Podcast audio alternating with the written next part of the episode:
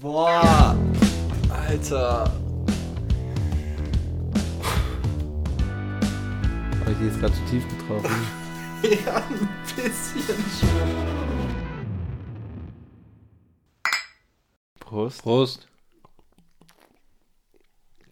Herzlich willkommen zu Voll und Verschieden mit Butchi! und Raphael Breuer.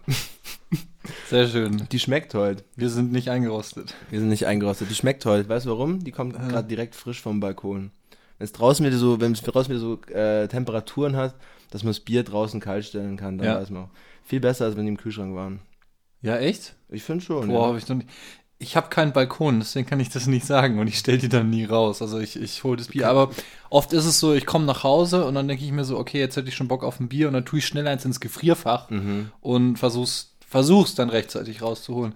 Ist, aber das das- schon mal, ist schon mal schief gegangen bei dir? Nee, das noch nicht, aber es ist voll schwierig, ähm, den richtigen Zeitpunkt festzustellen. Mhm. Weil manchmal holst du es dann raus und es ist noch viel zu warm tatsächlich und Mhm. manchmal ist es auch zu kalt.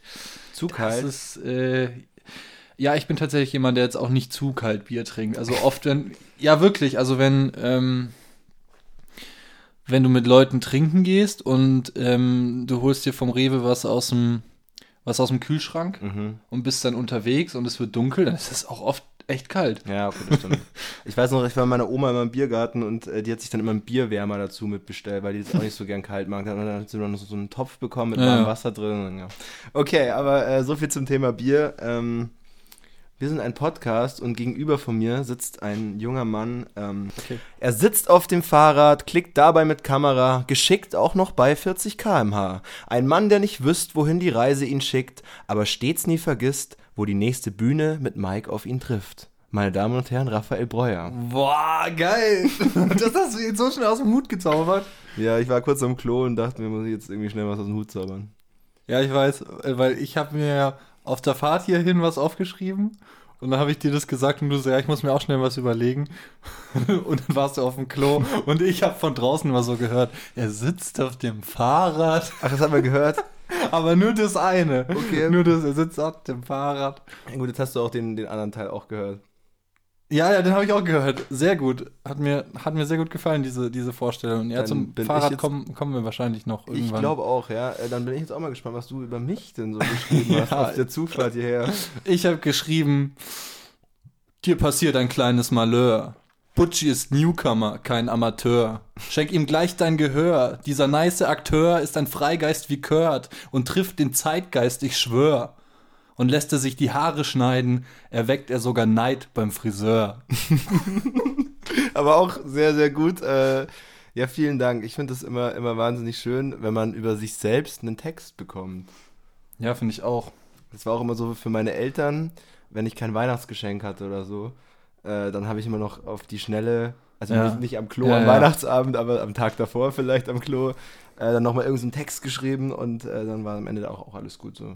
Ich, ich aber teilweise auch noch am Weihnachtsabend. Also Ja. das bin ich schon öfter vorgekommen, aber das sind auch die, die selbstgemachten Geschenke sind dann da irgendwie auch die besten. Also da bin ich, also sind wir in der Familie auch immer noch dabei zu sagen, mh, dass ich meinen Eltern eigentlich gar nichts groß schenken muss, weil, also irgendwas Materielles, Ja. sondern halt irgendwas Ja. selbstgemachtes, also irgendwas Gedichtetes oder so. Ja, ich glaube, es ist auch einfach immer ganz, ganz, ganz schwierig, irgendwas, vor allem, vor allem als Kind an die Eltern was Materielles zu finden. Ja. Also, Finde ich auch ganz schwierig. Ja, aber es ist halt so, äh, wenn, wenn das von Herzen kommt, dann ist es auch Ja. gut, aber wenn man halt wüsste, dass es am Weihnachtsabend am Klo entstanden ist, dann Ja. ist das ja was anderes. Aber krasserweise, und da bin ich, da muss ich sagen, da bin ich irgendwie sehr ähm, neidisch. Wir haben jetzt gerade Neid gehabt, äh, bin ich neidisch auf meinen Bruder. Der hatte immer richtig gute Ideen. Ich stand da halt wieder an Weihnachten mit meinem Gedicht und mein Bruder hat meinen Eltern einfach Biergläser geschenkt, auf denen draufgedruckt im Mount Rushmore-Style deren Köpfe waren. Mhm. Ja, okay, das ist cool. Da dachte ich mir, okay, cool. Wo Also das Problem, ist jetzt halt, das? Problem ist jetzt halt, meine Eltern hören den Podcast auch, so das wäre jetzt eine Idee, die ich mir abkupfern könnte, aber das funktioniert Jetzt nicht auch, mehr. Ah, jetzt auch nicht mehr.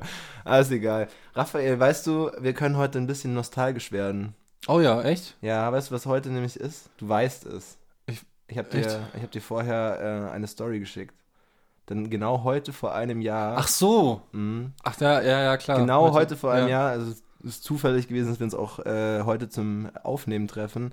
Heute vor einem Jahr haben Raphael Breuer und ich uns das erste Mal kennengelernt bei einem Poetry Slam in. Äh, In, ähm, na, wie das heißt die das? Kiez, Kiezmeisterschaft? Genau, das war die Kiezmeisterschaft. Ja, Aber wie, wie hieß denn das? Das Stragula, Stragula. Mhm. die Realwirtschaft Genau. in München, genau. Genau, und äh, ja, da habe ich schon, da habe ich, äh, da haben wir, glaube ich, in der Pause so ein bisschen miteinander geredet. Und da Ja. dachte ich mir, echt cooler Typ. Und wir sind dann zufällig auch, glaube ich, drei, vier Tage danach nochmal in Dachau zusammen aufgetreten. Ja, Und da hatten wir eine lustige Fahrt hin und äh, irgendwie war das der Startschuss. Und Ja. jetzt hocken wir ein Jahr später hier und äh, führen einen Podcast zusammen. damit ihr auch mal wisst, wie wir uns eigentlich kennengelernt haben. Genau Was bei diesem Slam.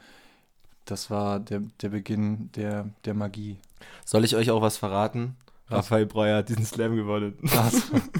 ja, ja, stimmt. Ich war, ich war dann tatsächlich Kiezmeister, ja. ja, Ähm, sei dir gegönnt. ich, äh, vielen Dank. Ähm, ich wollte, was wollte ich da noch dazu sagen? Ach ja, genau. Ähm, auch wenn es irgendwie so wirkt, als hätten wir uns jetzt auch durch die letzten Folgen und so mega kennengelernt oder so. Also es fühlt sich auch so an, als würden wir uns schon länger kennen, aber wir treffen uns gerade das fünfte Mhm. Mal in unserem Leben. Wir haben uns zweimal beim Slam gesehen und jetzt nehmen wir gerade das dritte Mal zusammen Live-Podcast auf. Ja, ich finde es ich find's auch mehr, kennt, mehr wissen wir nicht. Nee, aber ich, also ich äh, fand es auch interessant. Ich habe ihm gestern geschrieben, ich freue mich echt auf dich. Er gibt viel Ja, zu erzählen. Mhm. Und äh, er hat gemeint, ja, dafür haben wir einen Podcast. Ich so, ja, aber auch privat. Und er hat gemeint, ja, wir sind äh, Leute, die sich gut verstehen und einen Podcast Ja, haben. Und das ist immer ganz schön, so wenn man, wir schreiben, wenn wir schreiben, schreiben wir halt im Endeffekt nur vielleicht irgendwie mal über Musik oder eben über diesen Podcast. Aber es ist immer ganz cool, sich in Abständen zu treffen und einfach so einen Lagebericht zu bekommen, was denn in der letzten Zeit passiert ist. Und mich interessiert es einfach auch immer. Ja, finde ich auch. Ja, wobei das jetzt wiederum was ist, was wir eigentlich auch privat besprechen könnten. Das stimmt. Die Folge läuft seit zehn Minuten und es geht darum, wie wir uns verstehen. Ja, aber Ja, ja, warum nicht? Ist Klar, doch eigentlich klar. eine gute Sache, also eine Ja, gute schon. Sache, oder? Die Leute sollen ja auch wissen, dass wir uns auch privat verstehen. Das stimmt, aber sie sollten auch ähm, wissen, worum es heute geht. Genau.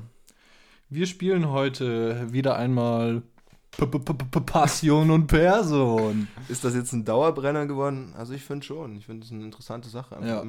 Am Ende kommt noch ein Fazit und dann ein Stromberg-Zitat und dann war es das auch schon wieder. Ja. Okay, ähm, dann fangen wir doch einfach gleich mit äh, unserem Passion-Person-Spiel an. Wir dürfen keine Zeit verlieren. Ähm, Raphael, möchtest du von mir zunächst über deine Passion oder über deine Person ausgefragt werden? ja. Ähm, also das war eine Entweder-Oder-Frage und du hast mit Ja beantwortet. Echt? Was? Möchtest du entweder zu deiner Passion oder zu deiner Person ausgefragt werden? Ach so, und Als ich habe so verstanden, möchtest du zu deiner Passion oder deiner Person ausgefragt werden? Achso. Nee, es war schon es Weil- dann wäre es eine. Ergänzungsfrage. Betonungssache. Nee, Ja. aber es geht darum, was du als erstes haben möchtest. Äh, Passion. Passion? Ja. Okay, ich habe es vorher schon äh, in meiner Vorstellung äh, angesprochen. Raphael Breuer, das wissen wir aus den vorherigen Folgen, ist Fernsehcutter bei Pro7, Mhm. macht Poetry Slam und auch Ja. noch sonst viel nebenbei. Und eine Genau. Sache, die er nebenbei macht, ist auch Fahrradfahren. Das ist eine Leidenschaft von ihm. Richtig. Und Raphael Breuer hat zwei Leidenschaften voneinander verknüpft. Ja. Ähm, zu diesem Zeitpunkt äh, wird seine zweite Fahrrad-Doku dann auch äh, draußen sein. Ich habe die erste gesehen, äh, das waren sechs Teile, glaube ich. Ja. Äh, habe sie alle, alle verfolgt und das ist wirklich eine coole Sache. Raphael, wie bist du darauf gekommen, dass du das Fahrradfahren mit deiner anderen Leidenschaft, was ja auch irgendwie dein Beruf ist, mit dem Cutten ähm, in Verbindung bringst? Ja, cool. Ähm, vielen Dank für diese Frage. Äh, ich rede da natürlich sehr gern drüber, weil zu diesem Zeitpunkt, wo die Folge rausgekommen ist, ist meine Doku, auf die ich jetzt schon stolz bin, obwohl sie noch gar nicht fertig ist, ist zu diesem Zeitpunkt seit einer Woche draußen. Ich habe bis jetzt nur den Trailer gesehen. Also geht auf YouTube und gebt ein Travel at Home oder Raphael Breuer, je nachdem, wie man es besser findet. Raphael Breuer kann man sich auch gut merken. Mhm. Vor allem, wenn du es einfach Dauerhaft 27 Mal pro Folge sagst. Ich habe bis jetzt nur den Trailer gesehen, aber ich finde es schon sehr, sehr ansprechend. Ich bin wirklich sehr gespannt. Vielen Dank. Äh, wie bin ich dazu gekommen? Also, es hat tatsächlich erstmal eine, einen traurigen Hintergrund, weshalb ich angefangen habe, Fahrrad zu fahren. Denn früher ähm, habe ich viel Gerätetouren und Parcours gemacht, haben wir in einer anderen Folge schon besprochen. Und dann hatte ich einen. Mhm. Du warst Kno- mal Gaumeister. Ich war genau, genau. Und äh, das hast du dir gemerkt. Mhm. Und äh, dann hatte ich einen Knorpelschaden im Knie. Das ist irreparabel. Und äh, dann ähm, bist du fertig mit dem Leben. So Ja. ungefähr. Also ich war es jedenfalls damals, Ja. weil halt gesagt wurde, du kannst nie mehr einen Sport ausüben, der zu sehr das Knie belastet. Mhm. Und ich dachte mir, was? Ich darf nicht mehr aus drei Metern mit dem Salto auf Asphalt springen. Was soll ich mein Leben lang tun? Ja.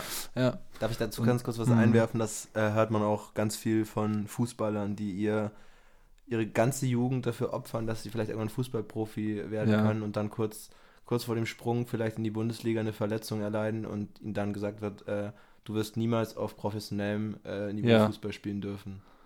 Hart, Ja, hart. Also so, ja, äh, genau so ähnlich war das war das bei mir auch. Also es hat sich nicht, es hat sich jetzt nicht abgezeichnet, dass ich Profifußballer werden würde, Mhm. äh, aber ich habe schon äh, sehr gern harte Sportarten gemacht und musste dann halt und das ist eigentlich gleichzeitig auch eine der eine der schönsten Dinge, die mir je passiert ist, weil ich habe im Krankenhaus dann irgendwie gemerkt, ich muss mein Leben jetzt anders gestalten, weil es war halt hauptsächlich Sport bis dahin. Und dann habe ich irgendwie, dann habe ich angefangen, Gitarre zu spielen. Mhm. Und dann ist irgendwie das ganze Kreative so ein bisschen entstanden. Also man kann rückblickend sagen, hm, wäre ich Cutter, wenn ich das nicht erlebt hätte. Ja, Und genauso, ja, Ich sag mal, wenn sich eine Tür schließt, dann öffnet sich eine neue, genau. oder gleich tausend neue. Ja. Und dann war halt eben auch die Frage, was machst, was macht man jetzt für, einen- für einen Sport?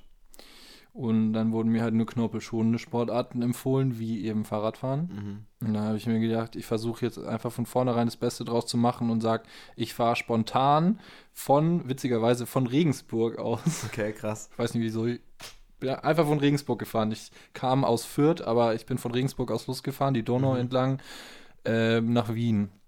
Okay. Oh, das hat mir so gut gefallen, dass ich mir erstens gedacht habe, ich mache das jetzt jedes Jahr und zweitens gedacht habe, ab nächstes Jahr filme ich mich dabei und dann mal gucken, was ich damit mache. So. Und dann habe ich mich aber nie getraut, da irgendwie was zu veröffentlichen, weil ich auch irgendwie dachte, es ist dann wahrscheinlich doch nicht so gut und so. Und dann habe ich mich durch mein Studium mehr mit ähm, Filmediting und so auseinandergesetzt und let nee, vorletztes Jahr mittlerweile hat mich dann die Lust gepackt. Ich mache eine Fahrradtour, filme mich dabei und hau eine Doku auf YouTube raus. Und ich finde, die kann sich sehen lassen. Die ist schon, finde ich, ganz cool geworden. Absolut. Kann ich nur bestätigen.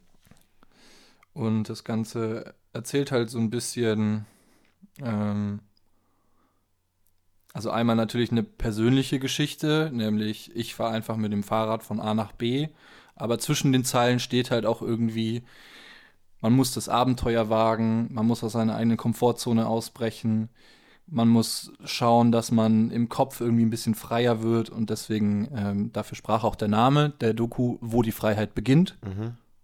Das war die erste. Und jetzt kommen wir zum eigentlichen Thema.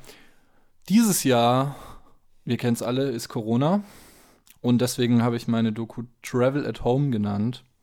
Und sie soll den Leuten Mut machen, auch wenn wir gerade nicht groß ans andere Ende der Welt fliegen können, dass wir einfach innerhalb des Bereichs, der uns gerade offen ist, versuchen, ähm, das als, das als Urlaub zu sehen. Und ich bin einfach nur von München aus losgefahren und habe mich in einem Radius von 150 Kilometern bewegt.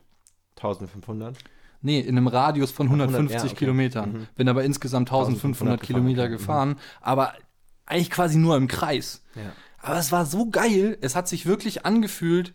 Und das war zu einem Zeitpunkt, da war ich effektiv 50 Kilometer von München entfernt. Ich habe mich gefühlt wie auf der anderen Seite der Erde, Okay. weil ich einfach so weit gefahren bin und so viel erlebt hatte und alles mir so exotisch vorkam. Und dann habe ich irgendwie gemerkt, Urlaub entsteht im Kopf. Und es ist hauptsächlich psychische Distanz und keine physische Distanz. Ja. Und davon handelt die Doku. Also so wie du auch darüber redest, bin ich, glaube ich, sehr gespannt. Äh, ich glaube, das wird echt ein, eine gute Sache, ein rundes Ja. Ding. Und was ich aber noch dazu sagen wollte, also das wird es wahrscheinlich während der Corona-Phase ein bisschen schwierig gewesen sein, aber ich habe trotzdem gesehen, dass es äh, funktioniert hat auch mal.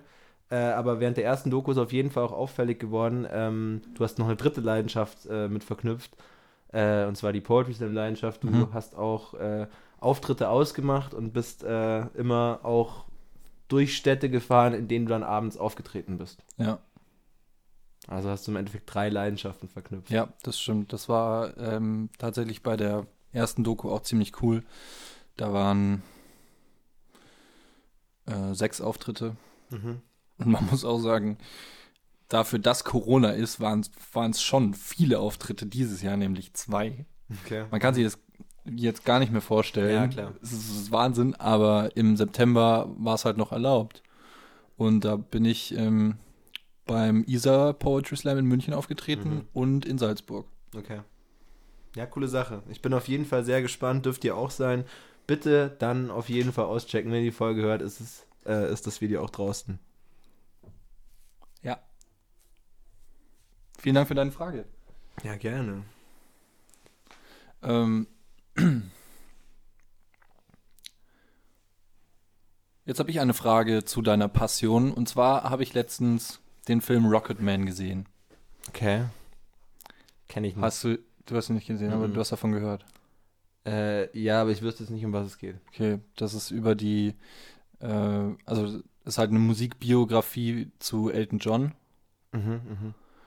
Und man hört es immer wieder von äh, Rock- und Pop- und Hip-Hop-Musikern und so, aber die, die, die werden Weltstars und jeder mag die Musik außer die eigenen Eltern. Und das finde ich immer so, so krass einfach. Und ich habe Mhm. diesen Film gesehen und dachte mir, boah, was für ein geiler Typ. Und dann wurde halt so richtig erzählt, so, sein Vater hat ihn dafür gehasst.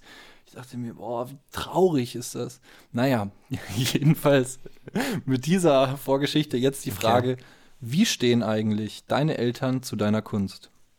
Okay. Lustig, dass du es jetzt fragst. Ähm, tatsächlich war gestern mein Vater mal kurz da. Also der ist äh, beruflich ein bisschen rumgekommen und war dann auch in der Nähe, hat mich ziemlich spontan am Abend angerufen, hat gemeint, ja, er kommt vorbei. Hat mir dann fast ein bisschen leid getan, weil ich wirklich dann eine Stunde Zeit hatte. Wir haben gestern ein Musikvideo gedreht. Das wird dann wahrscheinlich auch zu dieser Zeit entweder in den Startlöchern stehen oder schon draußen sein. Das wird der Song Kurt Cobain mit Pretty Boy Floyd sein. Das ist wirklich ein Riesending geworden ähm, und auch bitte gerne auschecken. Und auf jeden Fall, Ich habe ich hab den Song schon gehört, ich finde ihn auch sehr gut. also den habe Ja. hab ich dir gleich, gleich am Anfang Ja. geschickt, wo der noch in der ersten Rohversion ungefähr war. Ja. Und äh, Raphael Breuer gibt mir immer sehr ehrliche und konstruktive Kritik, wo ich ihm auch sehr dankbar dafür bin, weil nur so kann man sich weiterentwickeln. Ich glaube, das war das erste Mal, wo du gesagt hast, hey, das findest du echt wirklich gut. Ja, das stimmt, ja. Okay, Also ja. ich, ich stehe normalerweise dem Ganzen natürlich ein bisschen kritischer gegenüber, weil es ja nicht ganz so meine Richtung ist, aber bei Kurt Cobain war ich irgendwie überrascht, wie gut das gepasst hat. Mhm. Weil oft ist es ja auch so, man, man möchte nicht, dass seine Idole angerührt werden oder Ja. so. Und ich habe das Gefühl, ihr habt es echt gut hinbekommen. Okay, das freut mich zu hören und das Video wird auch, äh, wird auch ein Blockbuster. Äh, und genau das eben äh, dann äh, das Girl äh, eben auch noch zu mir gekommen, ähm, in der Zeit, wo mein Vater da war, die mit uns das Video gedreht hat und das Video ist äh, halt ziemlich toxisch, teuflisch. Wir haben das in ganz abgelegenen Locations gedreht und so. Die kam halt dann an, also Carmen erstmal kann man auch auschecken. Ähm, die hat ganz ihren eigenen Vibe, das ist ein sogenanntes E-Girl. Carmen.lial, oder? Carmen- Carmen.lia, ja, gerne auschecken. Ähm, wächst auch gerade auf Instagram, äh, kriegt unheimlich viel Reichweite und wir haben gesagt, hey, das ist genau das Mädchen, das diesen Track verkörpert. Ungefähr 10,4 Follower hat die gerade. Momentan. Schauen wir mal, wie es dann ausschaut, wenn der Song draußen ist. Genau, auf jeden Fall kam die dann an und das ist halt für meinen Vater einfach eine, eine ganz andere Welt. Die kam im Baseballschläger an und äh, dann hat mich äh, Dream noch angerufen, der das Video dann auch mitgeplant hat. Ey, Butchi, habt ihr Handschellen und so? Mein Vater hat das alles gehört und das ist einfach eine andere Welt. Und äh, auch an sich ist das alles nicht deren Musik, überhaupt nicht. Ja. Also die können mit, mit Rap einfach nichts anfangen, gar nichts. Es ist auch ganz schwierig, wenn ich ihn früher schon, weil ich die Begeisterung für Rap auch bevor ich das gemacht habe, wollte ich denen immer unbedingt das aufzeigen, so hey, hört euch das an, hört euch das an und so. Und es interessiert sie in, in dem Fall halt nicht. Ähm, was aber auch völlig okay ist. Und auch meine Mutter ist so, dass äh, mein Vater hört sich alles an. Mhm. Ich sag teilweise meiner Mutter so, das ist ein Track für die Mama und das nicht. so, weil sie halt einfach sagt so, hey, mach, was du willst. Also wir stehen da hinter dir und wir glauben dir, du machst das schon so, wie es richtig ist, machst das, was du für richtig hältst. Äh, aber die Mama mag es halt vielleicht nicht immer ganz hören, es Aber irgendwie würdest du sagen, dass du von denen unterstützt oder supported wirst? äh, unterstützt. Supported, so, ich weiß es nicht, so, es sind jetzt keine Fangirls. meine Ja, ja, Eltern. okay. Absolut nicht, nee, aber ähm, sie Das sind. war übrigens ein Callback zur vorletzten Folge. Ja, ja, ja, Ja. stimmt. ähm, wir, nee, aber sie sind, sie sind einfach schon, würde ich jetzt behaupten, stolz darauf, äh, können vielleicht nicht damit so viel anfangen. Aber auch gerade diese Podcast-Geschichte, die meine Eltern werden diese Folge auch hören. Ich grüße die Uschi und den Herbert. Äh, das gefällt ihnen auch gut und so alles in allem glaube ich, dass sie einfach zufrieden sind, wie ich, meinen, wie ich meinen Weg gehe. Studium ist die eine Sache, die ich auf die Reihe bekommen muss und äh, da würde ich auch auf den Arsch bekommen, wenn äh, Ja. das nicht funktionieren wird. Aber das ist für mich auch so, die muss ich hinbekommen, aber ich will noch mehr. Und äh, auch zum Beispiel die Ausrüstung, die ich habe, so meine Eltern haben gesagt so, hey, das ist dein Hobby, es kommt erstens Geld rein und wir sehen, du gehst auch darin auf. Hm. So, warum sollten wir dich nicht unterstützen? Und das ist, Ja. glaube ich, eine, eine ganz gute Meinung. Und ich, ich finde es auch ganz okay, dass sie da jetzt auch nicht so viel mitschnabeln und dass sich das einfach anhören und es einfach nebenbei laufen lassen.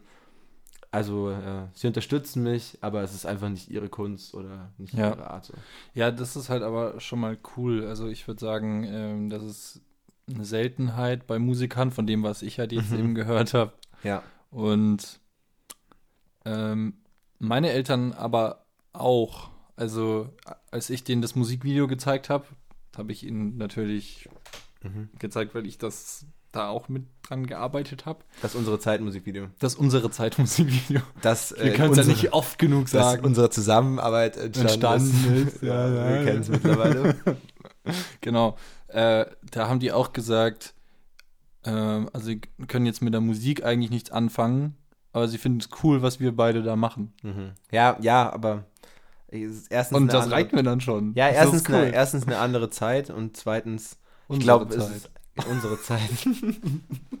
ich glaube, es ist einfach, oh, ich glaube, es, ich glaube, es ist einfach wichtig, ähm, dass sie nichts dagegen sagen. Weil es gibt, glaube ich, auch aktiv Leute, die dagegen arbeiten, obwohl vielleicht das Kind genau darin aufgeht und glücklich ist, Ja, bloß weil sie selbst nicht kennen.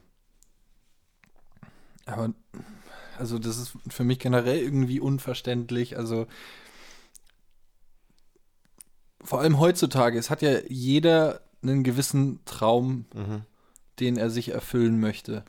Und es gibt einfach so, so viele Dinge, die Eltern dann nicht gut heißen, obwohl es ja klar ist, oder zumindest in den meisten Fällen, dass die Kinder was anderes machen als die Eltern. Ja. Und bei mir hat es glücklicherweise schon immer sehr gut funktioniert. Ich bin von meiner Passion her irgendwie auch das Gegenteil von meinen Eltern, aber die fanden das schon immer cool, weil sie es auch so interessant fanden, weil es halt so weit weg von ihnen ist quasi. Ja. Ähm, und das würde ich mir irgendwie bei mehr Leuten wünschen. Und vielleicht jetzt ein, ein Appell. Ja, ja wir, warum wir, nicht? wir treffen jetzt äh, natürlich durch das, was wir sagen, weniger Eltern, aber wir, ich, wir sprechen jetzt mal die Kinder an. Ja. Lasst euch davon nicht unterkriegen. Sowas gibt's, aber ihr müsst einfach trotzdem, also es kann sein, dass eure Eltern das nicht un unterstützen, was ihr macht, Ja. aber ich glaube, letztendlich ist es gut, wenn man Träume und Wünsche hat, die man sich erfüllen möchte. Und wenn es wirklich das ist, was man will, dann ist es auch das Richtige. Glaube ich auch, glaube ich auch. Ich habe auch das Gefühl, dass manchmal Eltern, ähm, einfach weil sie auch aus einer anderen Zeit kommen und es anders gelernt haben, ähm, auch manchmal das Gefühl haben, sie müssen es auch so an ihre Kinder weitergeben, ob, Ja. obwohl, obwohl sie es vielleicht eigentlich gar nicht müssten. Ja. Ja, okay. Wir haben äh, die Frage beantwortet. Danke für die Frage. Das ähm, ist mir gerade echt auch nahe gegangen. Fand ich eigentlich auch echt gerade schön. Und Ja, äh, mir irgendwie auch. wunderbar. Nee, und wir haben, Voll schön. und wir haben noch, und wir haben noch einen, einen Appell äh, ausgerufen. Äh, okay, dann äh, habe ich auch eine Frage zu deiner Person vorbereitet. Ja, die ist ähm, ein bisschen intimer. okay. Ähm, und zwar, wann hast du das letzte Mal geweint?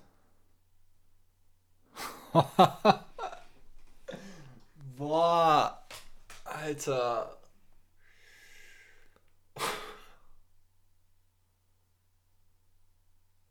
Habe ich die jetzt gerade zu tief getroffen? Ja, ein bisschen schon. Vor ein paar Tagen erst. Okay. Das ist, das ist eine. Also normalerweise bin ich, bin ich voll für solche Fragen. Mhm. Aber gerade, also ich kann dir auf jeden Fall sagen, ähm, da gibt es noch was, was recht frisch ist. Und da will ich jetzt auch nicht drüber reden. Ähm, aber ich will es auf jeden Fall trotzdem zugeben, dass es vor ein paar Tagen erst war. Okay. Du kannst auch das, äh, das, äh, das von vor ein paar Tagen weglassen und das davor. Äh, hm, das war jetzt einfach eine blöde Frage dann wahrscheinlich. Nein, das war überhaupt keine blöde Frage. Ich finde es auch voll okay, wenn wir das alles drin lassen, weil so, so ist es halt. Ja. Ja. Okay. Also vielleicht. Ja, okay. ja, vielleicht kann ich vielleicht kann ich es auch sagen. Ähm, ich muss ja. Ich muss ja keine Namen nennen. Ich glaube, ich darf da dann schon drüber reden, oder? das musst du wissen. Ich weiß deine Antworten nicht. Ich weiß nicht, um was es geht.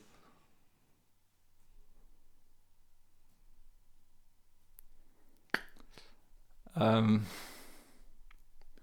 letzte Woche hat sich ein Freund von mir umgebracht. Okay. Oh.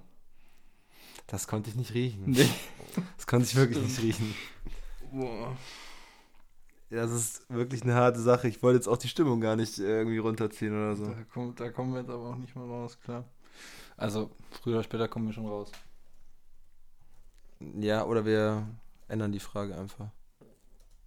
Weiß ich nicht, also es wäre auch okay, wenn das wenn es jetzt eine Diebe-Folge wird, kann, kann auch passieren. Hast du denn irgendeinen Bezug dazu oder bin ich jetzt völlig alleine mit dieser Emotion? Ähm, tatsächlich ist es halt bei mir genau das Gegenteil. Hm.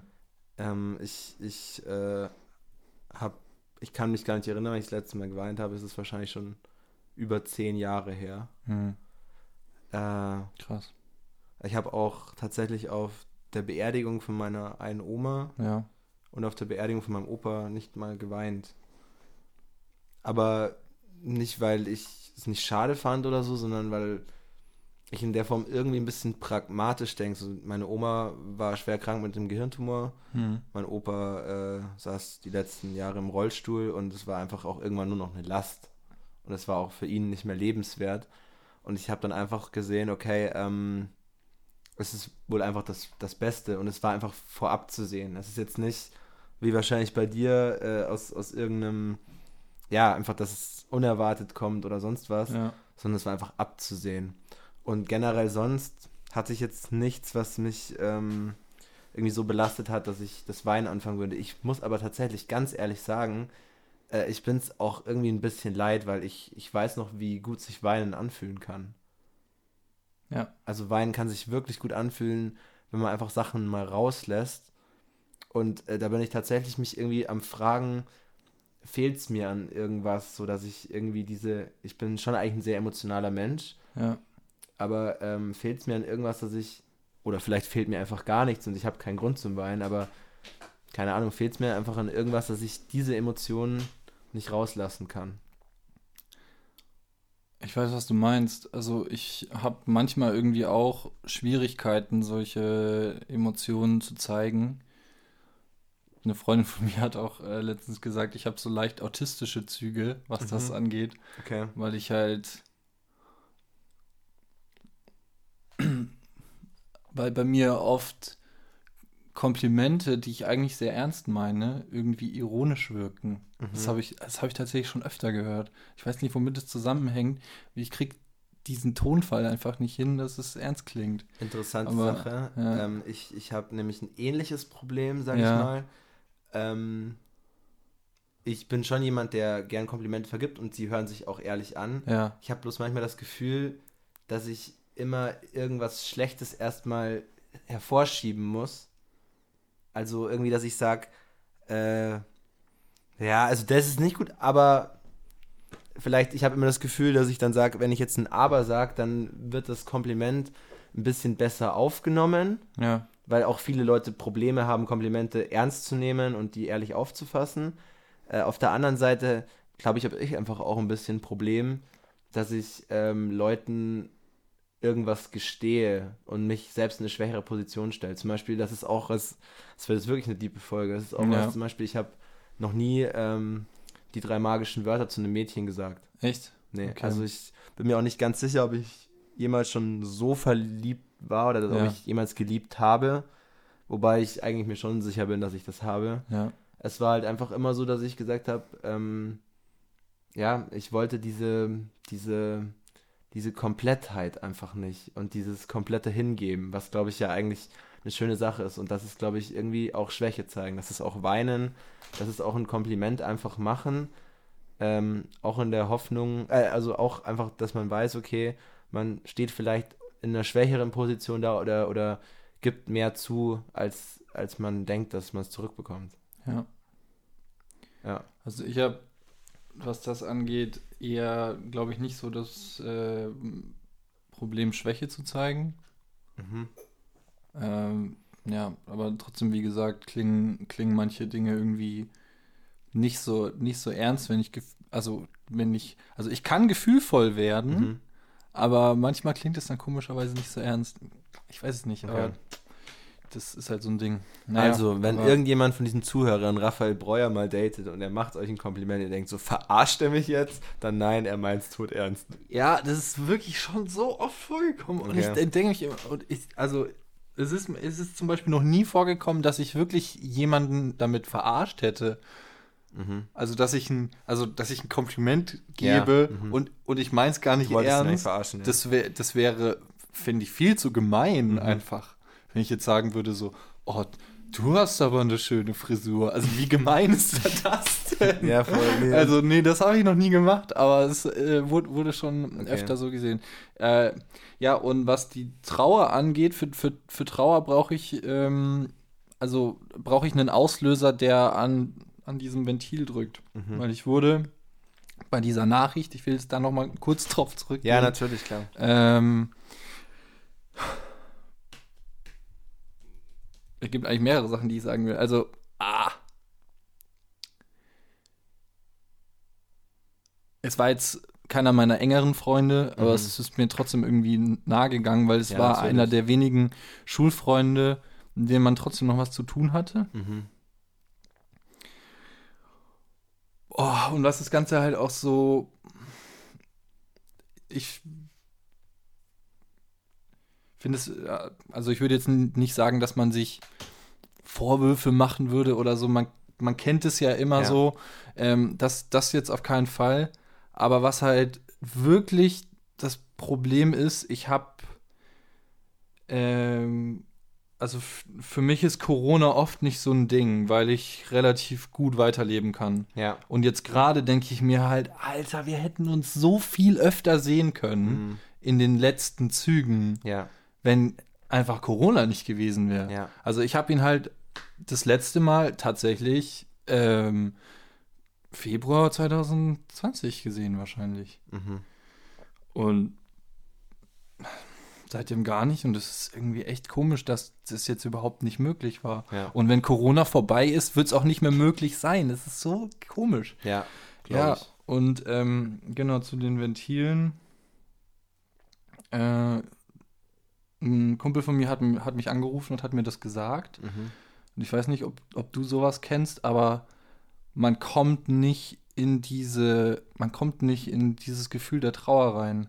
Man ist erstmal so, was? Scheiße. Mhm.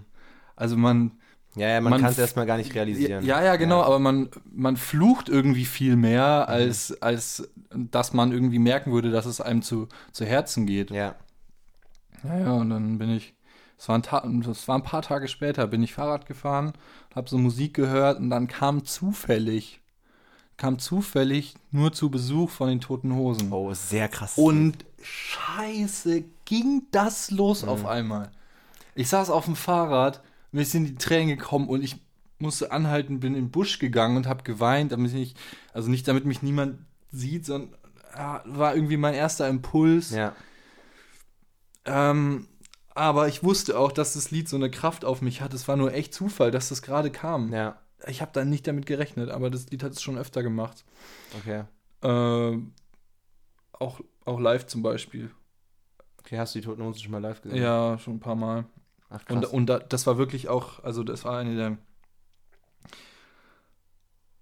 Also wirklich einer der krassesten Momente in meinem Leben war, als ich bei den Toten Hosen live ähm, in der ersten Reihe war auch. Mhm. Und du nimmst ja diese Atmosphäre und so halt viel krasser wahr, Ja. je näher du dran bist. Ja, ja. Weil du bist ja nicht nur näher an der Bühne Mhm. dran, sondern je näher du im Zuschauerraum kommst, desto mehr triffst du ja auch auf die Ultra-Fans eigentlich, genau. ne? Mhm. Ja. Und dann war das halt wirklich so, dieses Lied hat angefangen zu spielen und alle in der Reihe und drumherum haben einfach sofort angefangen zu heulen. Okay. Egal, was für harte Typen da waren. Und dann lagst du auf einmal mit irgendwelchen Fremden in den Armen, hast du geschunkelt und geheult. Es war so heftig. Du, Ja. du konntest nichts dagegen machen.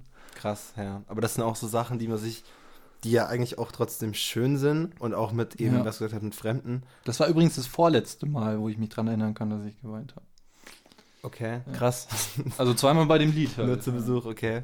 Ähm, ja, aber was, du gesagt hast, auch so Konzerte oder irgendwas, das ist eine Energie, die da aufkommt. Da sind Leute, Gleichgesinnte. Ja, Weil man ja im Endeffekt dieselben, dieselbe Sache anfeuert. Also, oder man die Musik von der Person, die man live sieht, liebt. Oder auch beim Fußball im Stadion. Man hat ein Ziel, dass man seine Mannschaft unterstützt. Und das ist auch was, was durch Corona einfach halt extrem genommen wird. Das ist ein ganz, ganz krasses Gefühl von Gemeinsamkeit. Und das ist nicht nur, ist nicht nur, dass du deine, deine engsten Freunde vielleicht gerade auch schwieriger sehen kannst, sondern dass auch genau das fehlt. Dieses, Ja. ja. dass du irgendwo in einer, in einer Gemeinschaft bist, wo viele Leute dasselbe Ziel oder dieselbe Sache haben, die sie anfeuern oder, oder bewundern. das ist echt ein guter Punkt. Ja. Da habe ich zum Beispiel so, ja, das ist echt ein guter Punkt. Da habe ich so noch gar nicht drüber nachgedacht, weil wie gesagt, mich trifft Corona nicht so krass, Ja. weil ich mit den meisten Leuten, mit denen ich äh, was zu tun habe, jetzt auch digital was mache oder so oder mal Ja. telefoniert.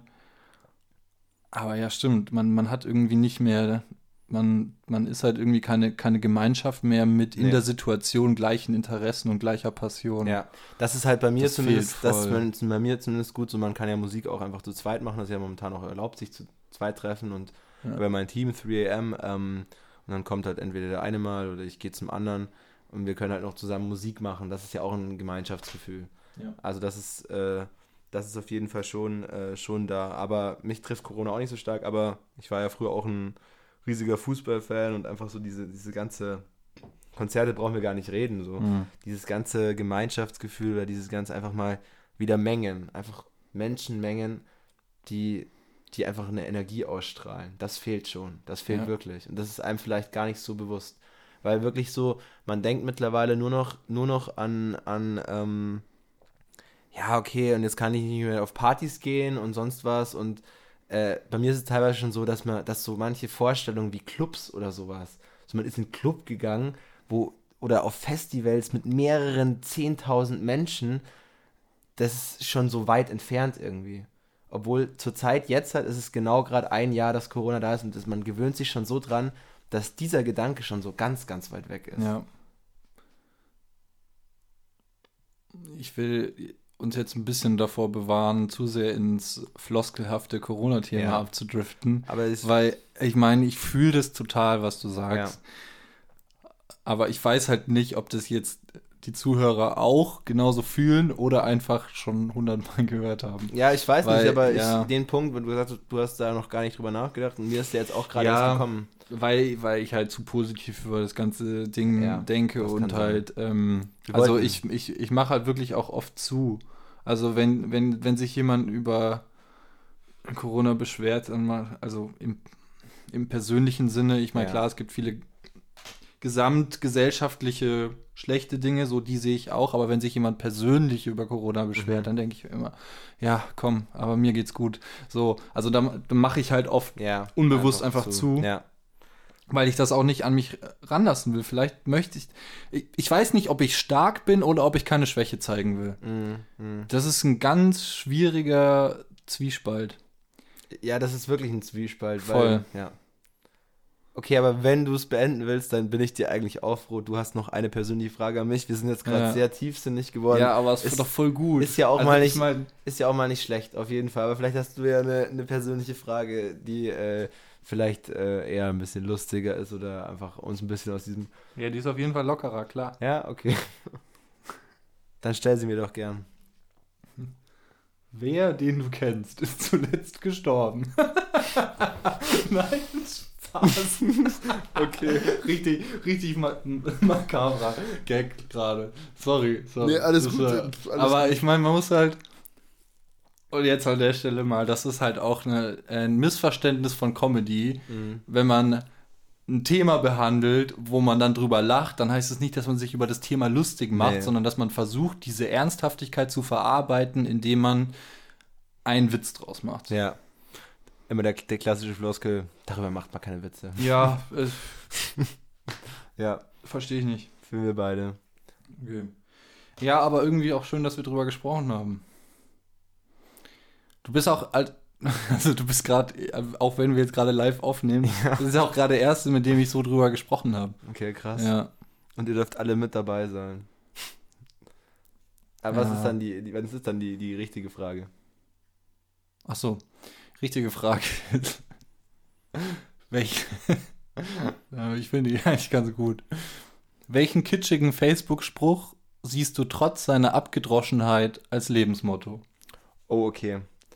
Ähm, oh, das, äh, da gehen jetzt mal Shoutouts an ein Mädchen ran. Ähm, die äh, war vielleicht so meine erste Jugendliebe. Äh, und die hat mir das tatsächlich erst letztens wieder geschickt. So, also wie gesagt, so, wir, wir haben nichts mehr miteinander zu tun. Sie hat einen Freund, äh, sie ist glücklich und äh, trotzdem, es war einfach, es ist einfach schön, irgendwie auch mal mit alten Mädchen, mit denen man mal was hatte oder irgendwas, oder einfach mal was da war oder so, einfach mal wieder, einfach was zu hören. Und sie hat mir einfach letztens genau diesen, es ist halt einfach ein klassischer, kitschiger Facebook-Spruch, der äh, auch in jedem Kalender drinstehen könnte. Ähm, aber ich glaube, ich habe ihr damals ziemlich geholfen in einer schwierigen Zeit. Ja. Und ich habe damals immer den Spruch verwendet, so, ähm, am Ende wird alles gut und wenn es nicht gut ist, ist noch nicht das Ende.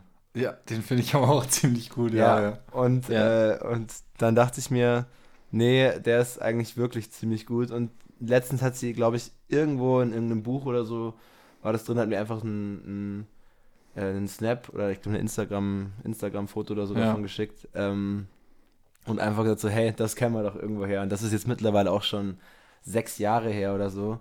Aber einfach cool, so. Einfach Ja. nochmal nostalgisch zurückblickend. Und ja, das ist genau der Spruch so. Und den, den vertrete ich einfach auch irgendwie so, weil ich bin mir einfach immer sicher, also ich habe auch irgendwie in meinem Leben, äh, also ich bin eigentlich von Glück geprägt, Ja. aber eigentlich auch nicht so. Ich habe auch schon viele Rückschläge einfach äh, hinnehmen müssen, aber ich habe einfach jetzt nie so die Kraft oder irgendwas verloren, weil ich mir einfach sicher bin, so, ich werde irgendwann mal in dem, was ich mache, egal ob ich jetzt dann der berühmte Rapper bin oder weiß ich nicht, keine Ahnung, oder vielleicht die Person dahinter oder sonst was, ich weiß es nicht, aber ich, ich habe jetzt so schon das Gefühl, ich bin auf einem richtigen Weg und ähm, ich werde einfach mal glücklich sein in dem, was ich mache.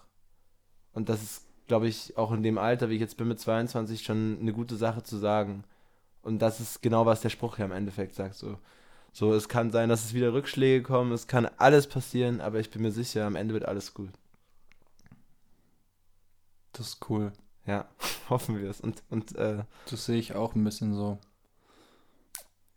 Ja, also ich meine, ich habe ja auch eine sehr positive Lebenseinstellung. ja, Ja. deswegen ja auch der, der Und Smiley, der Smiley, der, Ja. der Smiley, der äh, so ein bisschen zufrieden lächelt. Aber der bist du doch auch, oder? Der bin ich auch. Der ja. bist du auch, Der bin ja. ich auch, ja. Äh, Hast du aber einen Spruch, der dir irgendwie einfällt? Ich muss noch mal ganz kurz dazu was halb Ergänzendes sagen. Ähm, ich muss schon wieder zurück zu den Toten Hosen. mhm. Und zwar, du kennst auch das, aber du magst ja auch die Toten Hosen. ja, ich bin ein Riesenfan Ja, ich auch. Und zwar von den alten Sachen. von den alten Sachen. Okay. Es gibt, es gibt so viele unterschätzte Sachen. Das ist, das ist Wahnsinn. Jedes einzelne Lied, wo ich mir anhöre, denke ich mir, ah, und das kennen die Leute nicht. Ja. Okay, jedenfalls, du kennst auch Wünsch dir was. Ja, klar. So, ähm, das Lied ist ironisch gemeint. Ja, Ja. ja. Äh, erklär's aber mal kurz. Okay, glaub, äh, viele kennen es Ja, ja, viel, ich, ich, Wahrscheinlich kennen die ich wollte meisten. dich erstmal so. Nee, nee, klar. Ja. Wahrscheinlich kennen die meisten sogar die neue Version von Genetik. Ja, ich, genau, das wäre das Genau, nächste, ja. was ich gesagt hätte. Die, die neue Version von Genetik kennt ihr. Also der Chor, das, der, der Chor, der da kommt mit Es kommt die Zeit. Ähm, wow, Mhm. der das Wünschen wieder hilft. Ja. Genau, das ähm, ist, äh, aus dem Lied Wünscht dir was von den Toten Hosen. Genetik haben das gesampelt. So. Ja. Sie haben es nicht gecovert, sondern gesampelt. Ja. Und ähm, ja, da geht es eben darum, dass alles gut wird und dass irgendwann die Zeit der Wünsche wiederkommt und ähm, es wird zu schön, um wahr zu sein. Das Hier und Heute ist dann längst vorbei wie ein alter böser Traum. Es wird ein großer Sieg für die Gerechtigkeit. Ich ähm, fasse gar nicht zusammen, ich zitiere gerade. Ja, es ist, Aber- ich weiß, ja. ja, genau. Es wird die Wiederauferstehung vom Heiligen Geist und die vom Weihnachtsmann. Mhm. So, und ähm, das, das finde ich halt eigentlich so cool.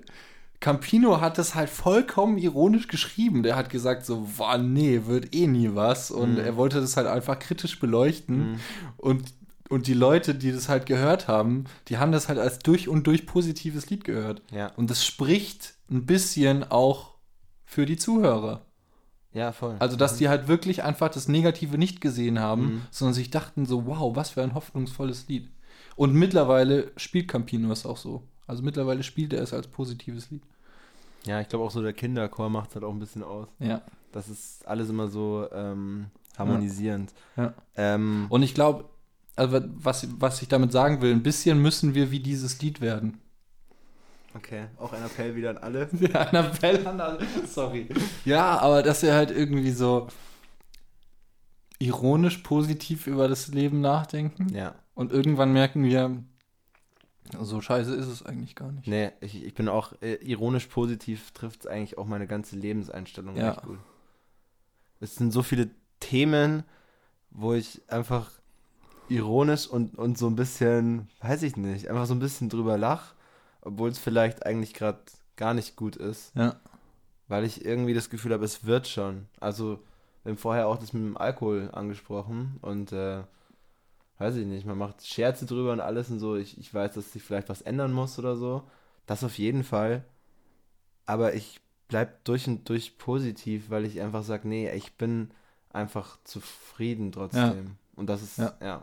Ja, Ja. voll, also voll krass so. Wir sind voll tiefsinnig geworden heute. Ja. Ähm, ich wollte noch eine Sache kurz ergänzen. Okay. Äh, die Toten Hosen waren ja ähm, auch anti-Bayern komplett und dann gab es auch die, die, Absch also die Abstufung von dem Lied, also einmal als Genetik äh, gesampelt, aber die Toten Hosen, ich weiß nicht, das haben nicht die in die Wege geleitet, aber es ist halt dadurch gekommen, dass die eh einen Hass auf Bayern haben, ähm, haben die ganzen äh, gegnerischen Fans immer Es kommt die Zeit, in der Bayern untergeht gesungen. Echt? Ja, also das war... Ah, krass. Habe ich von meinem Vater. Mein Vater war lang, lang in der ganzen Ultra oder halt einfach Fanszene einfach drinnen.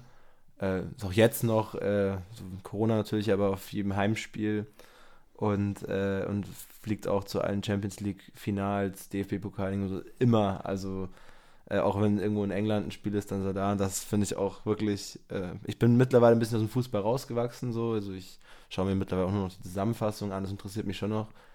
Aber damals war ich schon auch eher drin und mich hat das voll begeistert. Und das ist auch, was ich an meinem Vater irgendwie, ja, einfach irgendwie schätze. So, der hat da einfach auch so sein Ding gefunden mit, mit dem Fußball. Und der hat mir das halt einfach erzählt und so. Von dem sind auch einfach diese ganzen, diese ganze Leidenschaft zu den Toten Hosen oder so gekommen, weil die Ja. Toten Hosen ja einfach auch viel mit Fußball verbinden. Du bist jetzt gar nicht so der Fußball-Fan eigentlich. Nee. Du kennst dich ein bisschen aus, aber bist Bisschen. nicht so wirklich drin. Aber die Also Toten ich Hosen. meine, ich schneide Bundesliga. Also ich bin kein Fan, aber ich, das hast du schon mal erwähnt, ja. ich mach das halt. Nee, aber die Toten Hosen, das ist ja, es- die haben ja oft einen ziemlich, ziemlich gleichen Vibe. Und das ist, knüpft auch wieder genau daran an, was wir vorher gesagt haben, so dieses Gemeinschaftsgefühl. Und immer wieder spüre ich dieses alte Fieber oder auch der Song, den du nicht magst, aber an Tagen wie diesen, so wenn ein Champions League-Finale ist oder sowas, dafür lebt man. Und das ist, Ja. was die.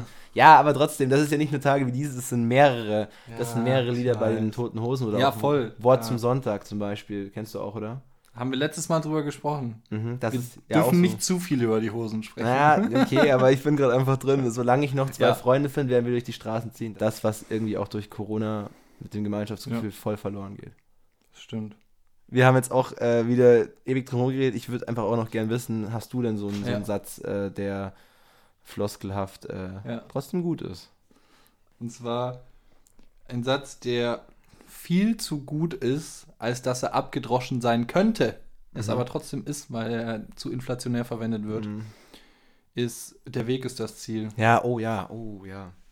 Das ist. Du, kann, oh. du, kann, du kannst es nicht mehr ernsthaft sagen, ohne dass jemand sagt so, ja, Facebook-Spruch Ja, oder ja, aber er ist, er ist wirklich wahnsinnig gut. ja finde ich auch.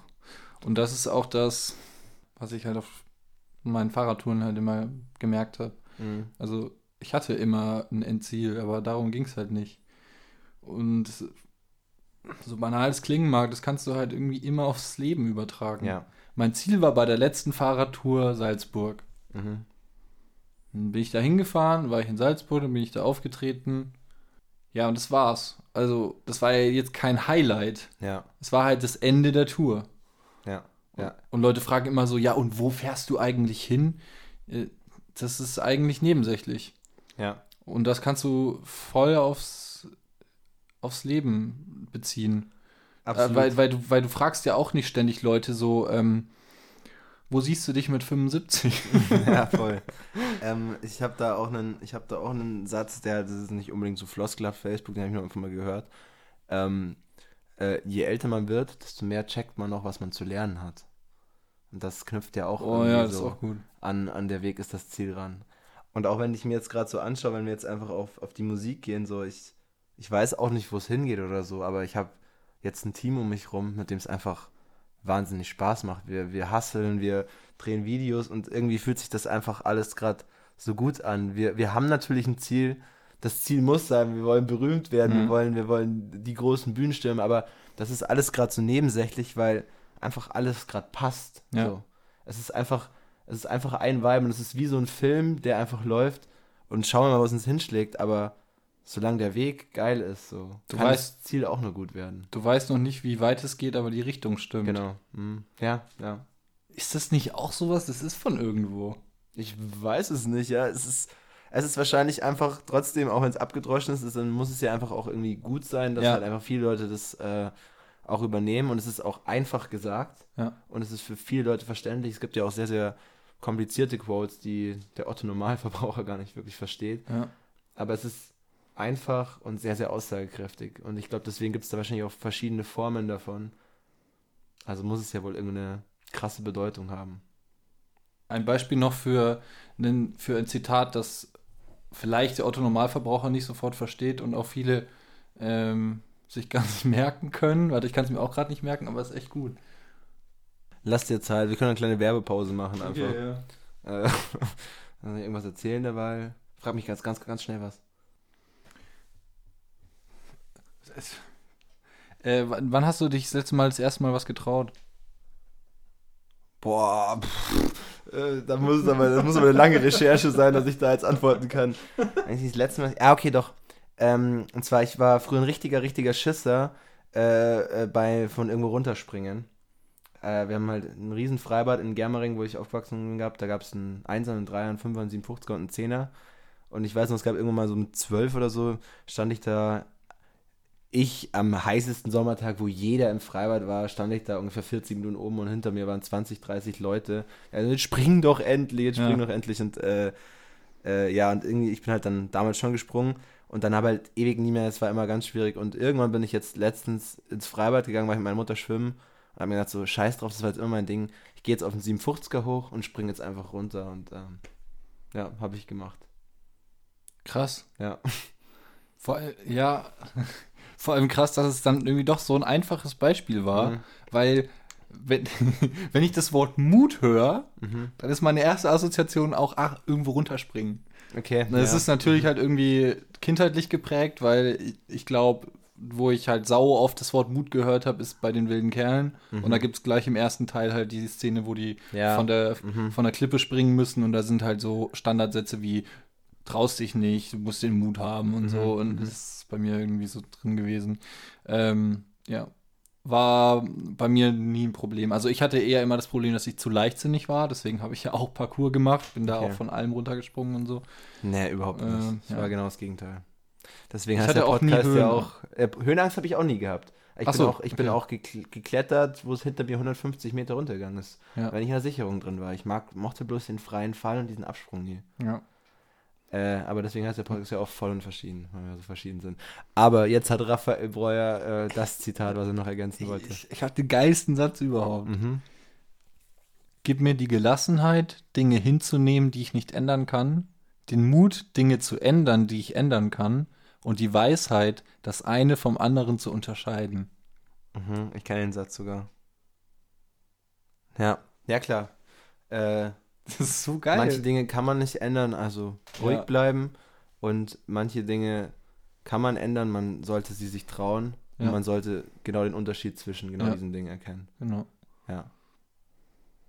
Ja, krass. Ich glaube, Veränderung ist auch, glaube ich, generell so ein Ding, was einfach wichtig ist. Ich sehe bei so vielen Menschen, die irgendwie gleich bleiben, und es ist auch nicht verkehrt, dass Menschen gleich bleiben, aber ich für mich selbst fand die Veränderung gut, die ich hingelegt habe. Ich glaube, dass man bei seiner, bei seiner Passion gl- gleich bleiben darf, Ja, aber nicht bei seinen Ansichten. Ich glaube, Ansichten müssen sich weiterentwickeln, ja, weil die halt mit der Zeit gehen müssen. ja. Und die Zeit verändert sich ja sowieso schon. Ja, das ist zum Beispiel bei mir, wenn ich, wenn ich irgendwie so, früher so mit 16 oder so war so ein, so ein, äh, so ein Oktoberfest, klar, ist immer noch eine besondere Sache, aber so ein Duld, so ein Volksfest, das waren für mich die größten Sachen irgendwie so mit 16, dachte ich mir, es gibt nichts Geileres. Und jetzt mittlerweile gehe ich da auch hin und sehe halt lauter 16-Jährige und denke mir so, okay, krass, so, ich bin vielleicht aus diesem Alter schon raus. Und da gibt es aber auch manche Leute, für die ist das immer noch das Größte. Das Ja. ist auch völlig okay. Ja. Aber ähm, so ich für mich selbst habe einfach gesehen, okay, ich, ich bin einfach den einen Schritt weitergegangen und bin jetzt nicht da stehen geblieben, dass ich Ja. nur im Bierzelt äh, rotzevoll mit irgendeinem Mädel im Arm ähm, dastehe und äh, äh, ich war noch niemals in New York. Ja, aber Kann das ist auch, muss ich sagen, das ist ein wahnsinnig schönes Gefühl zu sehen, da sind Leute, die sind nur ein bisschen jünger als ich und man sich einerseits denkt, ha, aus dem Alter bin ich raus und andererseits, ich freue mich gerade für ihn, dass er gerade genau in dem Alter ist. Ja, voll.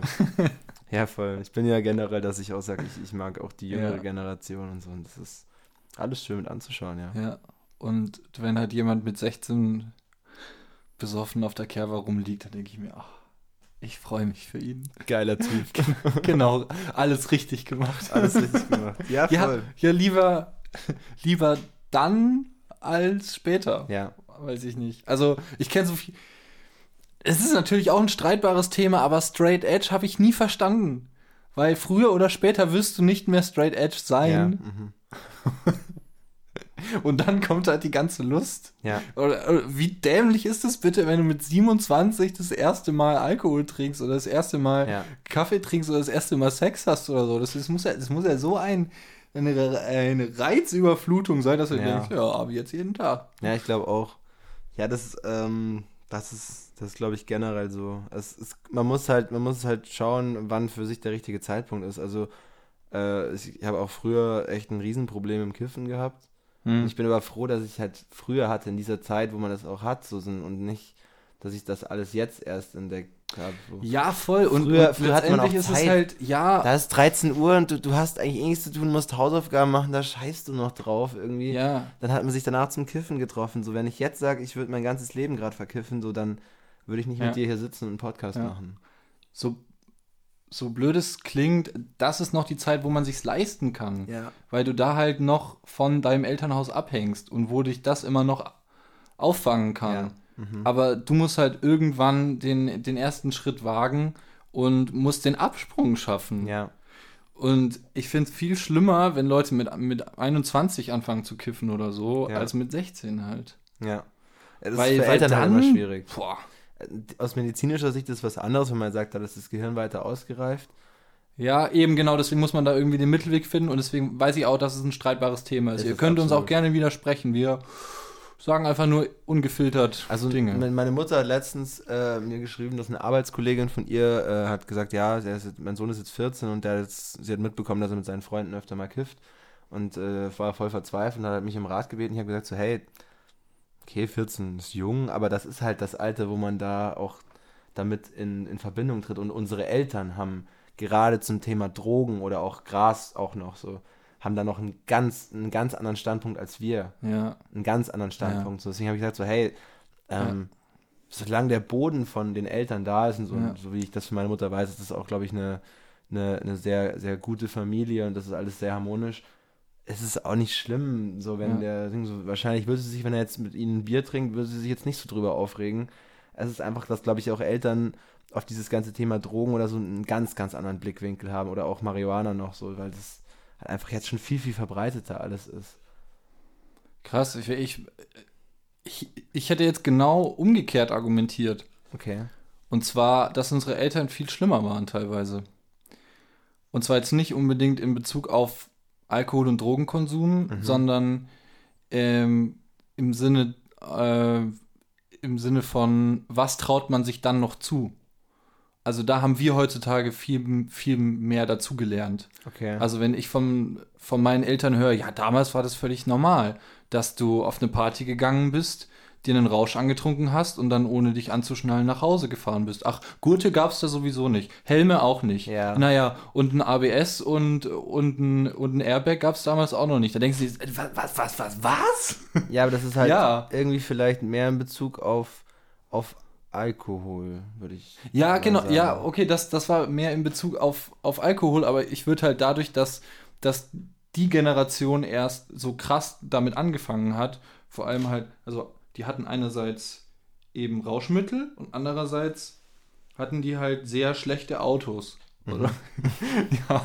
Ja. Und da war die Vernunft halt einfach noch nicht so ausgeprägt. Und heutzutage, ich kenne halt ganz viele Leute, die ballern sich mit irgendwas zu und sind halt dann teilweise schlimmer berauscht als unsere Eltern damals. Mhm. Aber die sagen dann halt, ja, nee, jetzt bleibe ich auch hier, jetzt fahre ich auch nicht mehr. Ja. Also ich glaube, dass diese Vernunft halt schon unterbewusst, klar, es gibt Ausnahmen, aber Ja. viel mehr drin ist in unserer Generation. Das kann sein, ja, einfach wahrscheinlich einfach, weil auch mehr aufgeklärt wird Ja. als damals noch. Also Aufklärung ist, glaube ich, eine ganz, ganz wichtige Sache. Und Aufklärung äh, fehlt mir auch in Bezug auf, auf Drogen.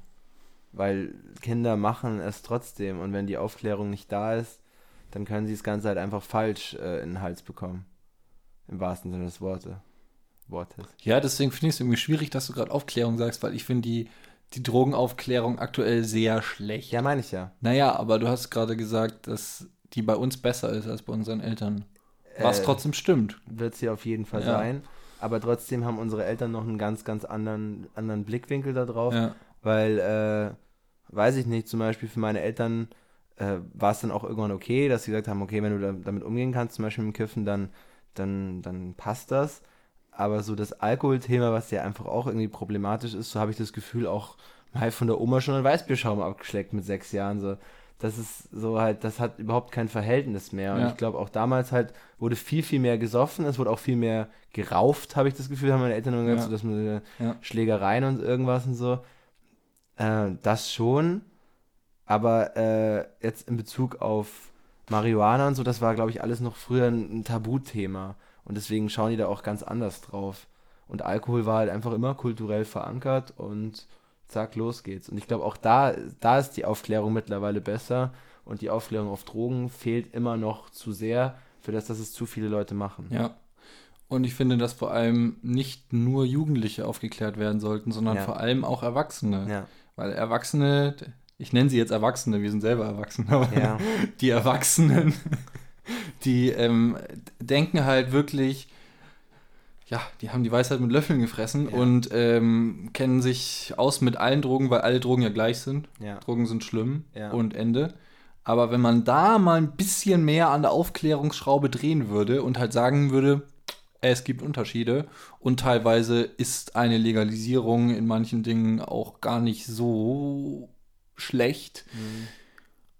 würde man da, glaube ich, nochmal ein bisschen anders drüber denken. Ich glaube, es liegt halt einfach auch daran, dass durch Internet und so, was wir jetzt halt haben, was es damals nicht gab und dadurch, dass halt einfach immer mehr Leute auch zum Beispiel das Kiffen ausprobiert haben, so das war, glaube ich, ja früher noch so für, wenn ich das meiner Oma erzählen würde, dann würde sie sagen, was spinnst du und der nimmt Drogen und so weiter, Ja. weil das für die ja noch, denen wurde ja gesagt so, äh, wenn's du, wenn's du einen Joint rauchst, dann glaubst du, dass du fliegst und du springst aus dem Fenster. Ja. Ähm, und je mehr Leute das gemacht haben und dann auch gesehen Ja. haben, ah, der Nachbarsjunge kifft, aber eigentlich ist er ja auch ein netter Kerl Ja. und der ist ja gar nicht so schlimm, obwohl er jetzt sich halt am Abend vielleicht einen Joint reinzieht, desto mehr Leute haben gecheckt, okay, das Ganze ist nicht so schlimm. Äh, während halt natürlich jetzt noch andere Drogen, also man muss sie jetzt nicht gutheißen oder so, aber auch noch so in den Himmel verboten werden, obwohl, ähm, ja, obwohl es halt einfach irgendwie schwierig ist, äh, weil es einfach wahrscheinlich die Erfahrung noch nicht da ist. Ja. Ja, ich finde es halt irgendwie. Ja, ich war. Ich habe dir da diesen, diesen Beitrag geschickt von Ja. Spiegel TV Ja, oder genau. so. Der war ganz schlimm. Ja, Ich weiß nicht, ob du es da noch angeguckt hast. ich habe es angeguckt, ja. Ja. Weil, also der Beitrag zeigt halt genau, dass Drogenaufklärung nicht funktioniert aktuell, so wie sie betrieben wird. Ja, Weil man versucht, mit der Abschreckungsmethode halt zu sagen, das ist sowieso alles schlecht. Und wenn Leute, soll vorkommen, wenn Leute es dann doch mal versuchen sollten, die Droge zu konsumieren, ja, dann wissen sie ja nicht, was sie machen sollen, Ja, weil eben. die Safer-Use-Regeln einem nicht beigebracht wird. ja, ja, Und du musst Leuten sagen, so nimmst du verantwortungsvoll Drogen. ja, Und nicht sagen, nimm keine Drogen. ja, ja, Weil wenn derjenige es doch tut, weiß er nicht, wie er damit umgehen soll. ja, ja. Das Problem ist halt nur, dass wenn Safer-Use-Regeln beigebracht werden, dann alle sagen, ja, und jetzt auch noch den Leuten sagen, wie sie, wie sie Drogen nehmen sollen. Ne? Nee, nee, nee, schön gegen Drogen. Ja, genau. Aber es funktioniert Nee, nicht. nein, dieser War on Drugs ist ja komplett gescheitert. Ja. Und ich habe letztens eine, eine Doku gesehen von Weiß, kennst du wahrscheinlich auch, oder? Ähm, Ja. YouTube-Doku, genau. Über Chemiegras. Das halt das ganze Gras, was in der Straße im Umlauf ist, halt mittlerweile einfach extrem gestreckt ist und nichts mehr mit dem natürlichen Gras zu tun hat. Und das Ganze halt einfach auch hochsüchtig macht, weil, das hat der Typ auch beschrieben, äh, der da interviewt wurde mit Maske, ähm, es ist halt so, wie wenn du sagst, du willst einfach entspannten Radler trinken, aber es ist so schwierig, da ranzukommen und du äh, begibst dich in illegale Situationen. Das heißt, du su- suchst dir einen Wodka, dass du halt relativ schnell diesen Rausch bekommst, Ja. für, für halt, dass es einfach illegal ist, Ja. dass du halt aber in diesen Rausch hinkommst. Ja. Und deswegen wird das ganze Gras heutzutage, was in der Straße im Umlauf ist, was äh, 14-Jährige bekommen und rauchen, mit Chemie gestreckt, ähm, äh, mit Cannabinoiden und ähm, ja, dann werden Kinder süchtig und äh, fangen auch, es fängt an mit Psychosen und sonst was. Und wenn man das Ganze kontrollieren würde, mit einfach Gras vom Straat geregelt, dann wäre das halt einfach alles nicht so. Und gekifft wird trotzdem. Ja. Also, das kann man nicht verhindern. Wir haben jetzt auch wieder lange an dem Thema aufgegangen, aber so war eigentlich gut. So war halt auch irgendwie sehr interessant. Wir sind zu sehr verschiedenen Themen gekommen. Es wurde zurzeit, zu, äh, zwischenzeitlich äh, echt tiefsinnig. Wir haben unseren Wut äh, ausgelassen gegenüber der Drogenpolitik, gegenüber der Aufklärung. Ähm, glaubst du, es wäre Zeit, dass wir dann langsam ein Ende finden? Ja. Ja? Mhm.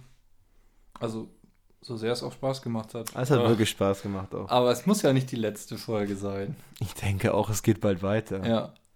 In fünf Minuten, oder? Ja. also für euch dann in zwei Wochen. Genau, aber- in einer Woche. Wir Ja. haben uns jetzt wahrscheinlich darauf geeinigt, dass wir das Ganze wöchentlich gestalten. Aber für uns geht es in fünf Minuten weiter. Genau, wir nehmen gleich die nächste Folge auf. Und äh, Wir, schließen mit einem Stromberg-Zitat. Richtig. Das da lautet: Gott hat ja auch nicht zu Moses gesagt, äh, hier Moses, wenn du Lust hast, ich habe da mal ein bisschen was aufgeschrieben, was ich nicht so gut finde. Guck doch da mal drüber, vielleicht kannst du was damit anfangen. Nee, da hieß es, zack, zehn Gebote. Wenn nicht pariert, kommt in die Hölle. Bums aus Nikolaus. Ja, und so mache ich's auch. Schließt ja auch ganz gut an unser letztes Thema an. Okay, Raphael, ich würde sagen, bis gleich für euch, bis in der Woche. Bis in der Woche. Prost. Das war voll und verschieden mit Bocci! und Raphael Breuer.